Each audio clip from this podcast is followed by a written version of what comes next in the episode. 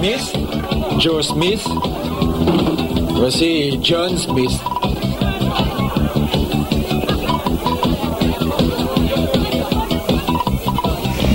21 novembre, M pour Montréal présente sa dixième édition et met le paquet. Préparez-vous à quatre jours de concentré musical et de découverte. Plus de 100 groupes locaux et internationaux. Un marathon musical partout à travers Montréal. Ne manquez pas Grimes, Louis-Jean Cormier, The Deers, Milk and Bone, Plants and Animals, Loud Larry Adjust, The Franklin Electric, Duchess 16, Chocolat, We Are Wolves, Manu Militari, Danger, Mister Valère, Dilly Dead Obies, Pierre Poindeuse, Safia Nolin. M pour Montréal du 18 au 21 novembre. Programmation complète, passe festival et billets sur mpourmontréal.com. Les productions Nuit d'Afrique invitent tous les artistes de musique du monde au Canada à s'inscrire à la dixième édition du Célidor de la musique du monde. Ce prestigieux concours vitrine est une chance unique de vous faire découvrir et de remporter de nombreux prix. Vous avez jusqu'au 15 décembre 2015 pour soumettre votre candidature. Faites vite, les places sont limitées. Pour plus d'informations, célidor.com.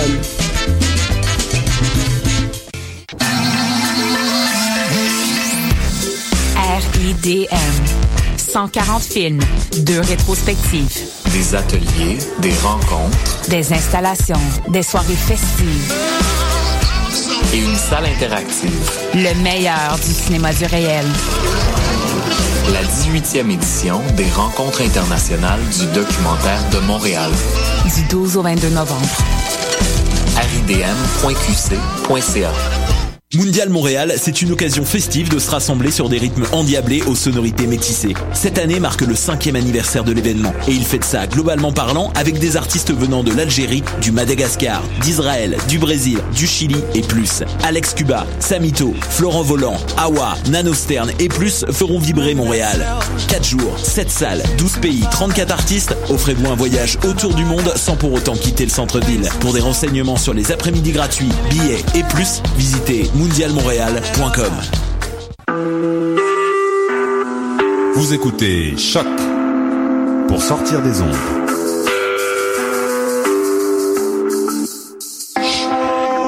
Podcast, musique, découverte. Sur choc.ca. Qui était le premier sur Terre? C'était l'œuf ou la poule? Moi, je pense que c'est là. Moi, non, moi, non, je sorte de quelque part, la poule. Parce que la poule, elle prend des Mais pourquoi c'est la nuit Elle est bien née quelque part, d'un œuf. Alors c'est quoi C'est l'œuf ou la poule L'œuf ou la poule Bonsoir à toutes et à tous, vous êtes sur choc.ca, la radio web de Lucam, et vous écoutez Karine Mona. Bonsoir Karine. Salut Damien. Et Damien Graveton. C'est l'œuf ou la poule, l'émission de culture, de culture scientifique. Ce soir, nous allons parler d'ourson d'eau, de lotus, de gecko. Pas le personnage de Michael Douglas dans les films Wall Street, mais le lézard plutôt. Nous parlerons aussi de luciole et du fruit de la bardane. Si vous demandez quel est le point commun qui peut bien exister entre le coléoptère luminescent et cette plante potagère, c'est le biomimétisme. Et c'est le thème de notre émission de ce soir. Et on va découvrir ce qui se cache derrière ce terme. Mais avant de commencer, et pour répondre à celles et ceux qui se demandent ce que nous faisons à l'antenne deux lundis de suite, je précise qu'aujourd'hui nous inaugurons une série d'émissions hebdomadaires. Jusqu'à la fin de la session d'automne, nous nous retrouverons donc tous les lundis, et non pas seulement aux deux semaines comme nous en avions l'habitude. C'est l'occasion pour nous d'aborder encore plus de sujets scientifiques et aussi de multiplier les chroniques et les chroniqueurs et les chroniqueuses. Comme le bon pain finalement.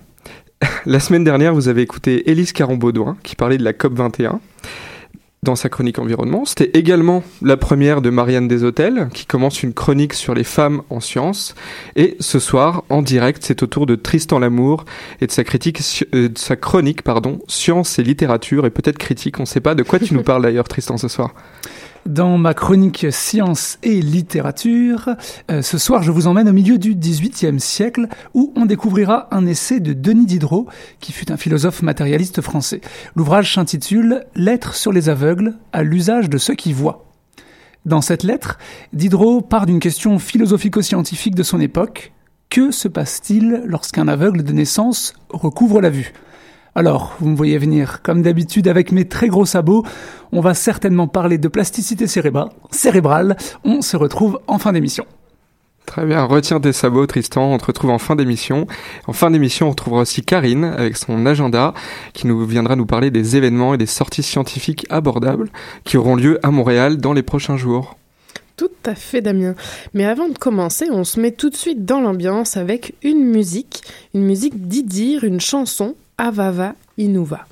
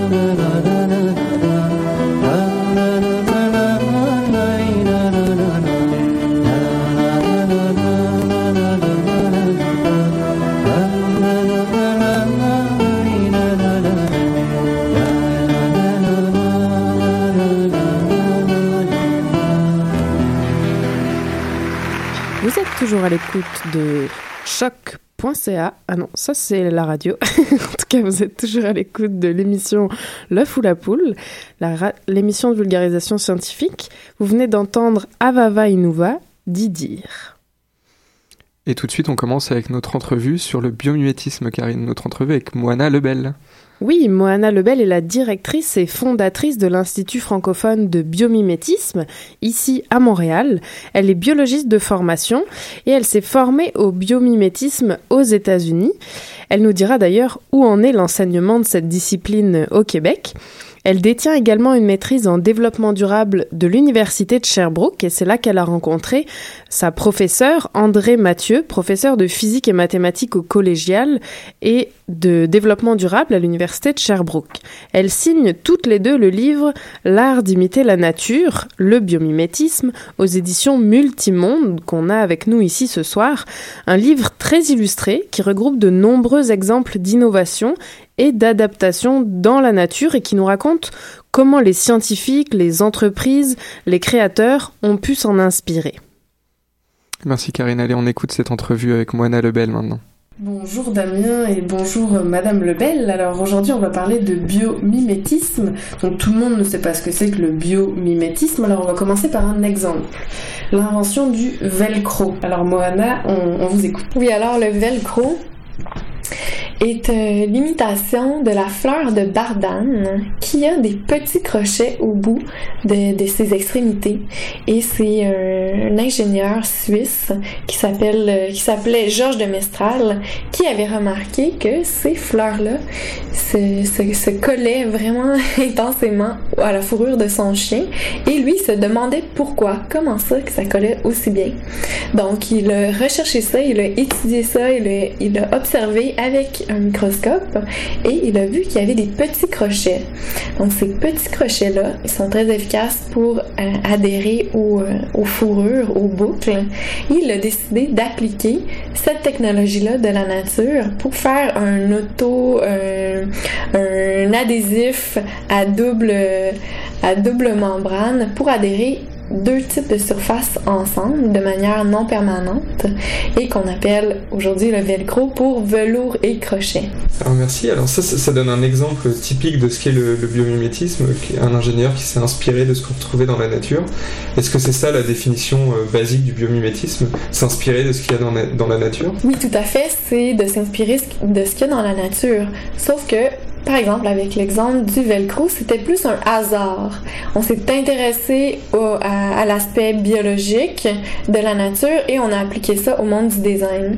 Ce qui se passe euh, plus par rapport au, biomimétisme, c'est de partir d'un défi industriel de design et trouver, aller chercher systématiquement comment la nature répond à aux fonctions qu'on a besoin d'accomplir dans le design qu'on veut faire. Donc c'est, euh, on peut partir d'un bord ou de l'autre parce que de la biologie au design et ou du design à la biologie, mais c'est ça. Nous, euh, avec le biomimétisme, c'est plus fréquent de partir du design et d'aller vers la biologie et bien sûr retourner au design pour avec les solutions. Comment est né votre intérêt justement pour le biomimétisme? Comment est née cette idée d'en faire carrière? Alors, moi j'ai étudié en biologie à l'UQAM, donc euh, j'avais des connaissances en biologie et je travaillais dans un domaine, dans des domaines de la biologie, sans avoir d'impact réellement important ou assez important pour moi pour contribuer positivement à la société. Et à un moment donné, j'ai eu une, crise existentielle pour trouver qu'est-ce que j'allais, comment j'allais mieux contribuer à la société. Et c'est là que je me suis dit, je veux aider euh, l'être humain, d'une certaine façon, les entreprises, à réduire notre impact sur l'environnement. J'ai donc décidé d'aller faire une maîtrise en développement durable à Sherbrooke. Et c'est là que j'ai été introduit au concept de biomimétisme par ma co-auteur André Mathieu, qui est mon ancienne professeure. Et c'est là que j'ai compris qu'est-ce que j'allais faire avec toutes mes connaissances de biologie. Comment, comment utiliser ces connaissances-là, mettre à profit ces connaissances-là pour réduire notre impact sur l'environnement. Donc, c'est né de, de cette découverte-là euh, du biomimétisme dans un contexte de développement durable. Et depuis ce temps-là, je me suis lancée là-dedans. J'ai euh, été euh, me former aux États-Unis et j'ai fait mon sujet de maîtrise sur comment développer le biomimétisme au Québec. Et j'en ai fait ma mission, de faire connaître cette discipline-là ici. Alors, la, la question qui suit, justement, mais vous venez de l'évoquer, c'est est-ce que cette discipline est enseignée à l'école ou à l'université, mais admettons, si on n'est pas dans le cursus de, de développement durable, mais en, je veux dire en biologie générale, est-ce qu'on tend vers l'enseignement de cette discipline? Ah, c'est une bonne question. euh, L'enseignement de cette discipline-là se fait aux États-Unis et dans divers autres pays. Euh, par, par, contre, au Québec, c'est moins, euh, moins fréquent. On mentionne le biomimétisme dans divers contextes, surtout dans le contexte de développement durable, en gestion, en, euh, en design aussi, en architecture. C'est des concepts qui sont abordés, mais sans faire partie d'un cours complet, même pas d'une période complète de cours et ni, ni, ni une, une session, ni un programme euh, universitaire. Donc, euh, c'est pas encore le cas. Cependant, ça serait vraiment intéressant d'avoir euh, d'avoir cette cette éducation là au Québec pour qu'on puisse former des gens de plus en plus à pouvoir amener cette expertise là en entreprise ou généralement dans la société.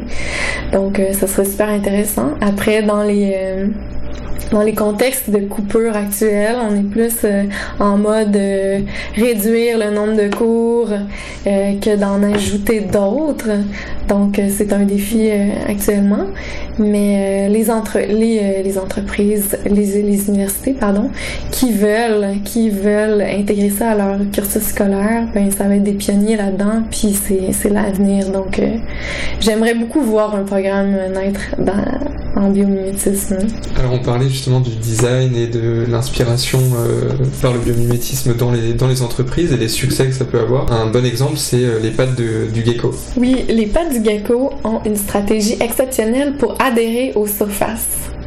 Elles utilisent euh, les forces de Van der Waals qui, dans le fond, c'est un phénomène de physique quantique qui mise sur la surface, la quantité de surface d'un matériel et qui utilise la force d'attraction des molécules, des électrons ensemble pour permettre une adhésion qui est temporaire. Donc les geckos se servent de cette technologie-là naturelle pour pouvoir euh, marcher sur les murs, sur les plafonds à la manière des, euh, des super-héros. On a pu imiter ce concept-là d'utiliser la force des Van der Waals en utilisant le plus de surface possible. C'est des chercheurs euh, exceptionnels d'une université qui ont étudié justement les cétules de la pâte de gecko qui ont permis de réaliser c'est une surface de la taille à peu près d'une euh, carte professionnelle et qui permet de soutenir à peu près 300 kilos de poids en dessous de ça. Donc euh, c'est vraiment c'est vraiment exceptionnel. Donc pour continuer, vous avez comme on l'a dit dans l'introduction, vous avez récemment publié un livre avec André Mathieu aux éditions Multimonde intitulé L'art d'imiter la nature. On y reviendra en fin d'émission et vous l'avez organisé en plusieurs chapitres. Alors si par exemple je, tourne les pages et que je tombe sur le chapitre pour se défendre, on retrouve la moufette avec sa stratégie bien connue. Et si je continue, je vois le chapitre se nettoyer. Et là, je découvre l'effet lotus. Qu'est-ce que c'est que l'effet lotus? Alors, je vais partir de la problématique. Nous, euh, en tant qu'être humain, on lave nos surfaces, on, lave nos vêtements, nos surfaces et on utilise pour de l'eau potable et des détergents. Avec le biomimétisme, on a de trouver une solution à ça. Comment la nature, elle, fait pour se nettoyer? Alors, on a été consulter la faune et la flore et ce qu'on a trouvé, c'est le lotus, particulièrement qui vit dans un environnement qui est pluvieux, boueux, alors il aurait la, susceptibilité d'être privé de lumière. Mais une plante, pour survivre, a besoin de lumière. Donc il doit rester toujours propre. Mais comment il fait pour rester toujours propre dans un environnement où est-ce qu'il y a beaucoup de poussière, de boue, de d'eau? C'est à la, la clé est à la surface de ses feuilles. Parce que la surface, elle est super hydrophobe, comme du papier ciré, mais fois mille. Et il a des petites rugosités à sa surface qui accentuent le phénomène de répulsion des molécules d'eau et des molécules de poussière de boue. Donc quand il y a un peu d'eau qui tombe à sa surface, l'attraction des molécules d'eau ensemble est plus forte que l'attraction vers la surface, qui permet, avec le, design, avec les petites rugosités, de faire ruisseler l'eau jusqu'aux extrémités en entraînant toutes les saletés avec elle. Donc ça confère au lotus des propriétés auto-lavantes qu'on a pu appliquer dans différents domaines. J'ai vu un parapluie qui est jamais mouillé, mais euh, sur des euh, fenêtres pour éviter qu'elles se salissent, sur une peinture extérieure, revêtement extérieur auto-lavant, donc qui se lave seulement avec l'eau de pluie. Et là, on peut imaginer toutes les surfaces que nous, on lave. Je sais qu'il y avait des, euh, des vêtements qui allaient être développés à partir de ça pour faire des fibres qui pouvaient être lavés seulement avec un petit peu d'eau et les saletés ne collent pas. Par exemple, les revêtements de lavabo, de bain, de baignoire, de salle de bain, ça, ça nous faciliterait la vie pour, euh, pour nettoyer nos surfaces avec un petit peu d'eau sans détergent et euh, très facilement. Alors pour continuer dans la série des exemples, il y a un exemple qui nous a, qui nous a frappé, nous, et qui nous a intéressé avec Karine, c'est l'exemple de la conservation des vaccins, et c'est déjà utilisé sur l'île de Madagascar. Oui, une des problématiques par rapport à l'accessibilité des vaccins ou des médicaments, c'est qu'ils doivent être réfrigérés. Les scientifiques ont questionné la nature à savoir comment la nature préserve certaines molécules pour empêcher la dégradation. Donc on est arrivé avec un petit animal qui s'appelle le tardigrade ou qui est aussi appelé l'ourson d'eau qui est capable de euh, survivre dans des environnements extrêmes de température et de conditions de soit beaucoup d'eau ou soit euh, de sécheresse. Donc ce petit animal là, comment lui il fait pour survivre dans ces environnements là, c'est que il modifie la teneur de ces cellules, de ces tissus en eau pour évacuer l'eau et modifier ces molécules-là pour un sucre qui est le tréhalose. Donc ce, ce sucre-là permet de conserver à long terme, selon différentes températures, les tissus, les cellules de cet organisme-là.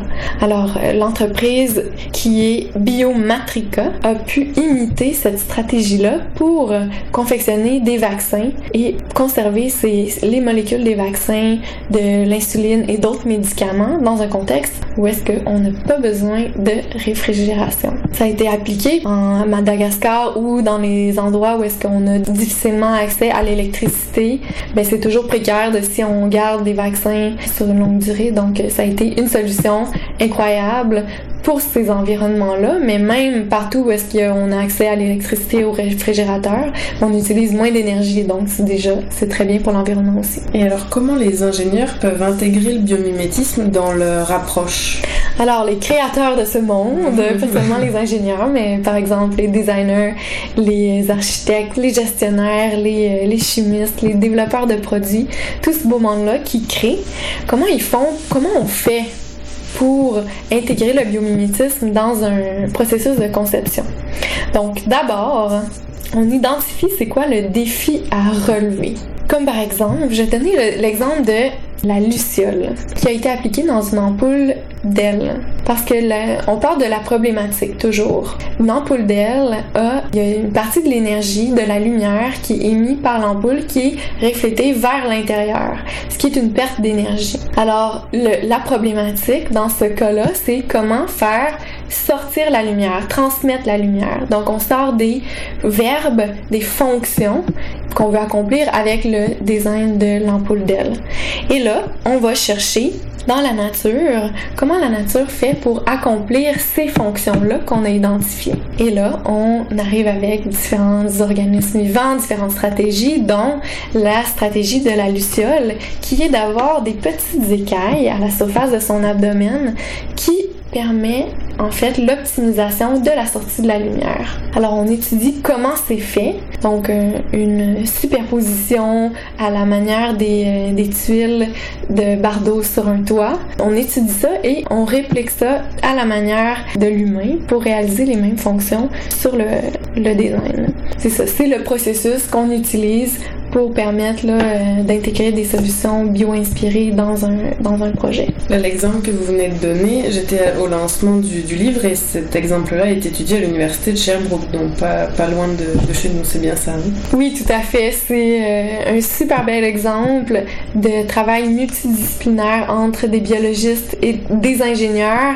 et des centres technologiques pour appliquer les technologies qu'on a étudiées dans des laboratoires. C'est l'université de Sherbrooke Donc, en collaboration avec l'Université Namur en Belgique et l'Université de Louvain en Belgique également, en plus de l'INRS en France. Donc, une belle collaboration de différentes expertises pour permettre à ce projet-là d'avoir vu le jour euh, il y a quelques années. Et alors, vous, euh, Moana Lebel, en tant que directrice du, euh, de l'Institut francophone de biomimétisme ici à Montréal, quand est-ce que vous intervenez et comment vous intervenez dans ce processus d'application du biomimétisme dans la création? Donc, comment on fait ça? C'est que les entreprises ont des défis, comme, comme je viens de dire, et moi, je, je les aide d'abord à identifier, à traduire un peu leurs défis, leurs fonctions en termes biologiques pour qu'on voit d'abord comment ça se fait dans la nature.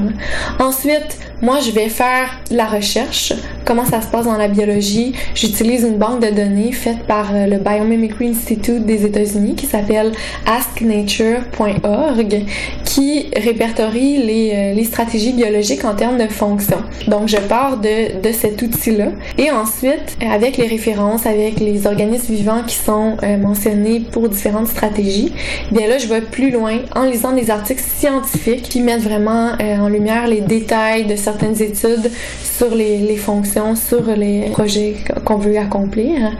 Et ensuite, je retraduis en termes de design et je présente les fonctions sous forme de principes extraits de la biologie, de la nature, en termes de design. Et là, on travaille ensemble pour intégrer ces solutions-là dans le projet. Donc, c'est un accompagnement du début à la fin où est-ce que, selon les différentes étapes, soit j'ai un, un, petit, moyen et grand rôle à, à jouer. Ma partie, c'est vraiment c'est ça, la recherche appliquée. Alors c'est vrai, s'il y a un site à retenir, et on va d'ailleurs le partager sur les réseaux sociaux de l'œuf ou la poule, c'est Ask Nature. Sinon, vous venez de publier, comme on l'a dit, donc un livre avec euh, André Mathieu, votre ancienne professeure de biologie à l'université de Sherbrooke. Quel est le message que vous souhaitez faire passer avec la réalisation et la publication de ce livre? Alors, on voulait faire ce livre parce qu'il n'y avait pas beaucoup de littérature en français et basé sous la forme de fonction finalement biologique, vraiment qui est l'essence du biomimétisme. Donc, on voulait faire découvrir c'est quoi cette discipline-là en montrant aussi toute l'ingéniosité de la nature qu'on voit tous les jours mais qu'on oublie. Donc, c'est vraiment pour reconnecter les gens à la nature, voir l'ingéniosité puis c'est euh, illustré avec euh, des images, des euh, schémas pour montrer vraiment les inspirations qu'on peut avoir de la nature pour améliorer notre qualité de vie, réduire notre impact sur l'environnement. C'est important. C'est une des valeurs, une des grandes valeurs du biomimétisme, c'est qu'on veut pas imiter la nature pour imiter la nature, pour dépenser plus d'énergie, utiliser plus de ressources. C'est vraiment pour mieux faire les choses plus efficacement et plus sainement pour la santé des écosystèmes et notre propre santé. Donc euh, c'est avec euh, plus d'une centaine d'exemples, on découvre la nature en même temps, des applications technologiques. Alors ce qui me mène à notre question euh, finale, notre question fil rouge avec Karine, c'est la question surprise. pour vous, l'œuf ou la poule? Ah, c'est une très bonne question. Ah, j'aurais voulu y penser, euh, prendre le temps d'y penser. Euh, je dirais l'œuf.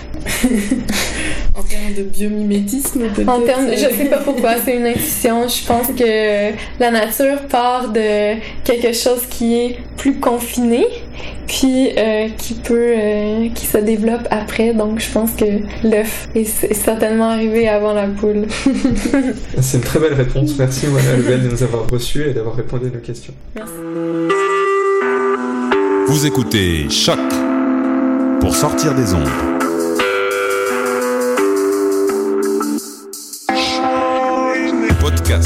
Musique, découverte. Sur choc.ca. Et pour conclure notre entrevue avec Moana Lebel, qui nous parlait de son livre L'art d'imiter la nature, le biomimétisme, qu'elle a coécrit avec André Mathieu et qui est paru récemment aux éditions Multimonde, rien de mieux que la citation qui ouvre le, le livre, que je vais vous lire maintenant. Elle est de Léonard de Vinci. Même si le génie humain utilise des instruments différents pour arriver au même résultat que la nature, jamais il ne produira une invention plus belle, plus facile à réaliser et plus économique que celle de la nature. Parce que la nature, et dans les créations naturelles, rien ne manque et rien n'est superflu. Voilà, c'était la, philosophie un peu de Moana Lebel que lorsqu'elle nous a parlé du biomimétisme, favoriser le développement durable et l'économie d'énergie avec le biomimétisme. Si vous voulez réagir en, direct à notre émission, si vous nous écoutez en direct, n'hésitez pas à tweeter euh, sur notre compte euh, Twitter, at LOLPUCAM, LOLPUCAM, ou nous laisser un petit message sur Facebook pour nous dire que vous nous écoutez et faire des commentaires à l'émission. On vous laisse quelques minutes pour faire ça en écoutant les Rita Mitsuko, Dingedigenong. Le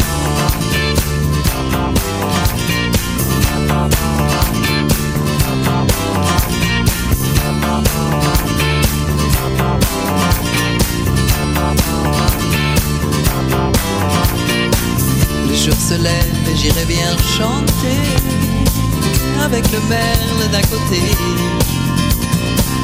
Déjà les étourneaux volent là-haut, merveilleux nuage d'oiseaux. Mon amour, la belle heure pour s'aimer. L'aurore dans mon corps fait couler la rosée. Le ciel est clair et l'air est encore frais. Par la fenêtre ouverte,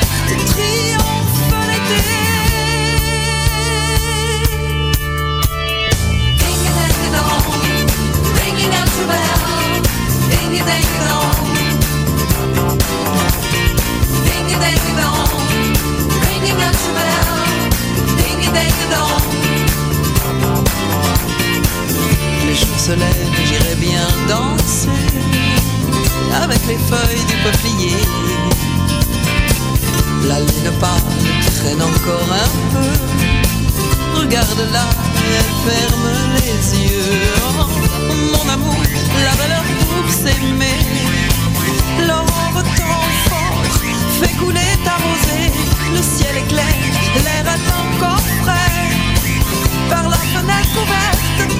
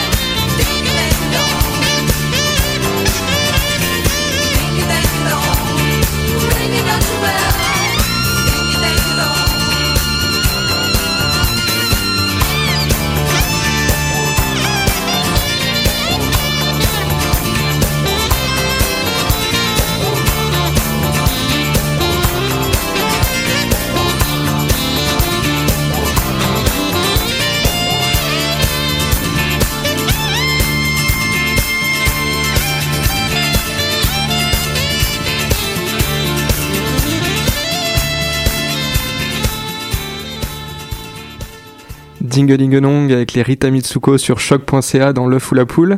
Et maintenant, on continue. Ding dong, c'est l'heure de la chronique de Tristan Lamour, science et littérature.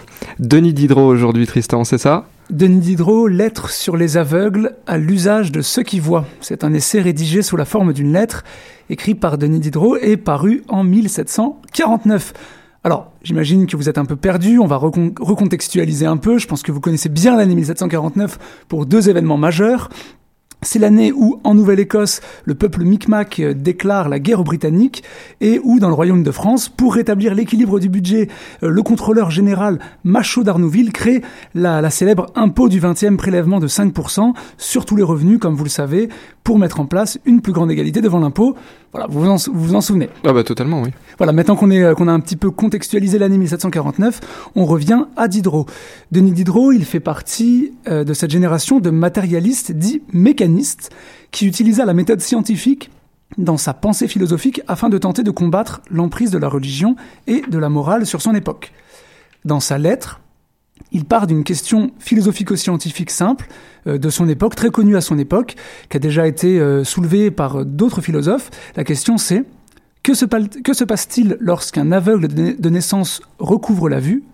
Et comment parvient-il à concilier ce que ses sens lui ont appris lorsqu'il ne voyait pas et ce que ses yeux lui révèlent? J'ai fait une super belle liaison. Cette question excite de nombreux penseurs à une époque où se font les premières opérations de la cataracte, qui permettent effectivement de rendre la vue à des personnes atteintes de cécité. Diderot écrit très bien, il faut le dire, et avec une très grande finesse. Nous verrons dans un premier temps euh, ce qu'il répond à cette fameuse question, et nous découvrirons ensuite que cette question est en fait un prétexte pour lui afin de questionner autre chose, Dieu, la morale, les croyances. Denis Diderot répond d'abord à la question que se passe-t-il lorsqu'un aveugle recouvre la vue? Il nous donne sa réponse très franchement et très rapidement dans les premières, euh, dans les premières pages de sa lettre. Je pense que la première fois que les yeux de l'aveugle-né s'ouvriront à la lumière, il ne verra rien du tout, qu'il faudra quelque temps à son œil pour s'expérimenter, mais qu'il s'expérimentera de lui-même et sans le secours du toucher. Alors, d'où lui vient cette réponse? Euh, Diderot constate tout simplement que nos sens peuvent s'améliorer, s'affiner, en fonction de comment ils sont exercés. Il s'émerveille donc devant une personne de sa connaissance non-voyante. Il nous dit à son sujet Il a la mémoire des sons à un degré surprenant, et les visages ne nous offrent pas une diversité plus grande que celle qu'il observe dans les voix. Elles ont pour lui une infinité de nuances délicates qui nous échappent. Diderot prend aussi l'exemple d'un forgeron qui avait perdu la vue durant des années avant de la recouvrir et qui avait réappris à faire son travail. Sans la vue. Après son opération de la cataracte, ce forgeron refusa d'utiliser ses yeux alors pour euh, percevoir le monde, car il trouvait plus juste et précise sa perception de la matière qu'il avait acquise avec l'unique aide du toucher. Ce forgeron avait-il peur de perdre sa sensibilité au toucher en retrouvant la vue?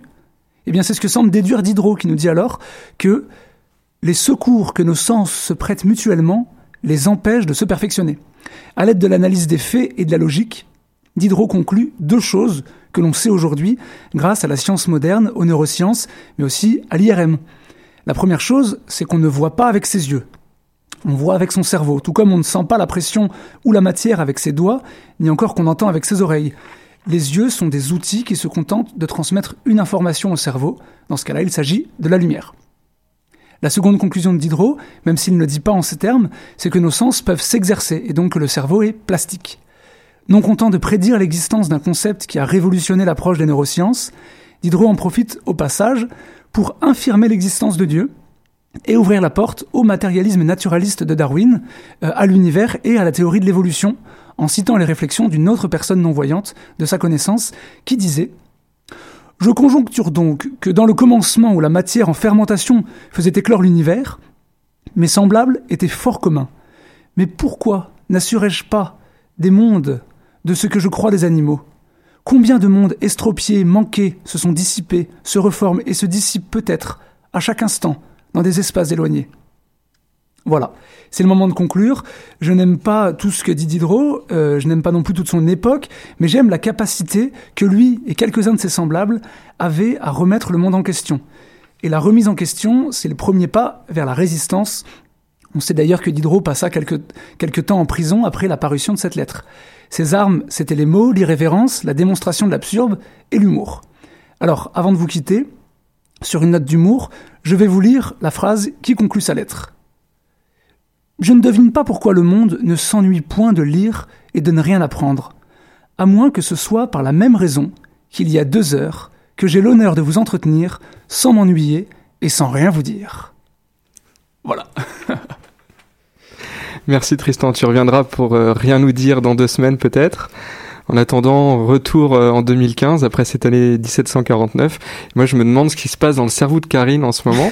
un agenda, probablement. On vous laisse quelques secondes pour aller attraper un crayon et un papier pour noter.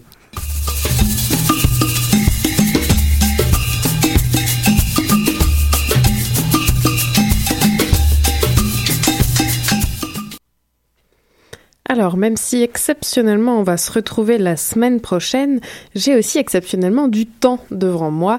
Donc, je me suis régalée. Alors, ce soir, je, euh, j'arrive avec sept événements. Rien que ça.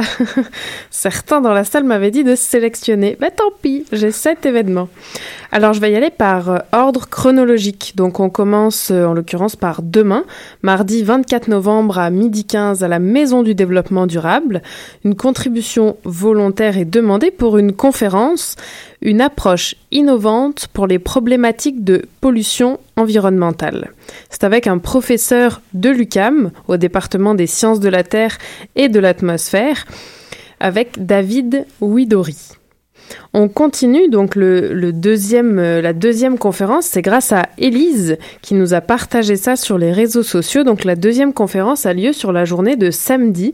C'est toute la journée, c'est gratuit à la grande bibliothèque et alors on reçoit, Montréal reçoit David Suzuki en personne.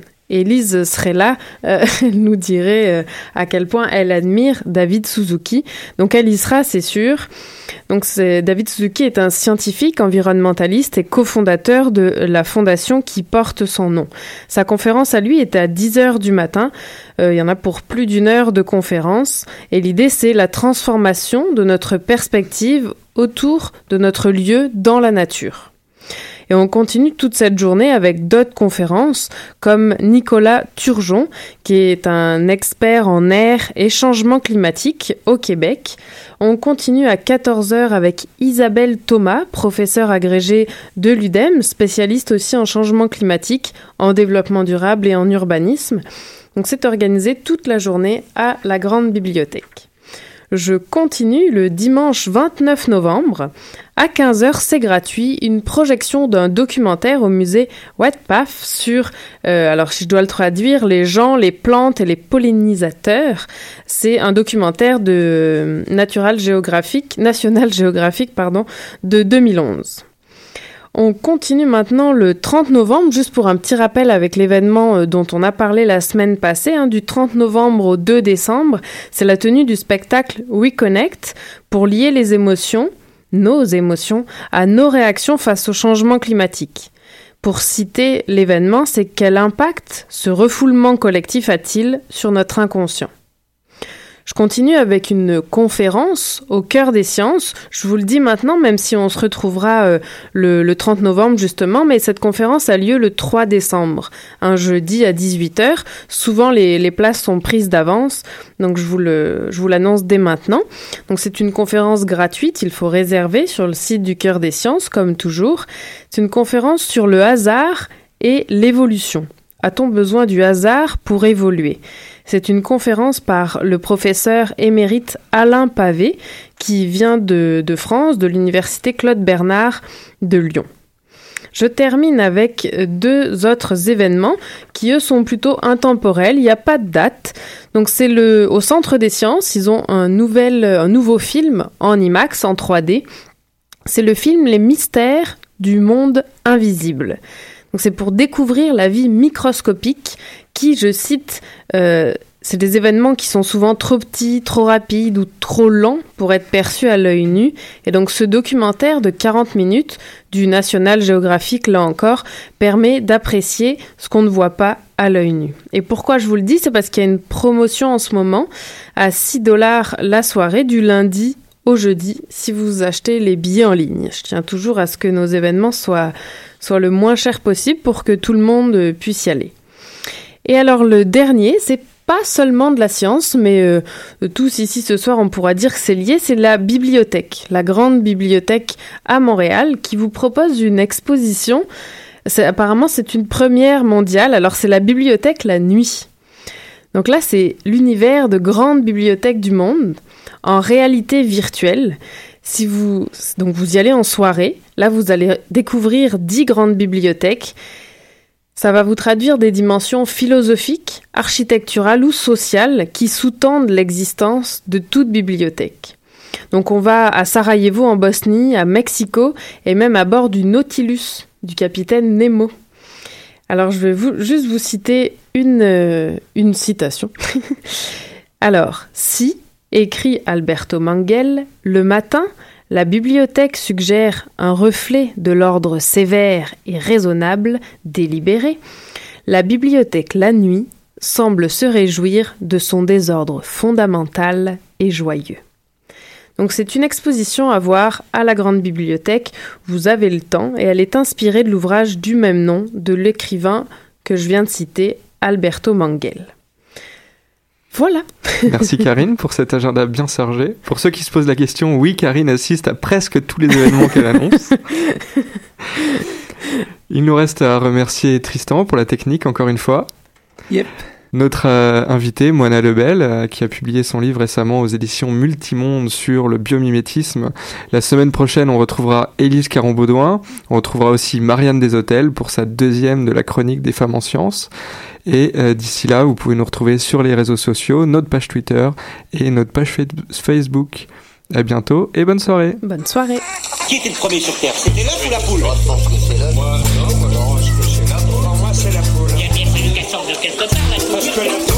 Mais qu'en c'est la nuit, elle est bien née quelque part dans l'œuf. Alors c'est quoi? C'est l'œuf ou la poule?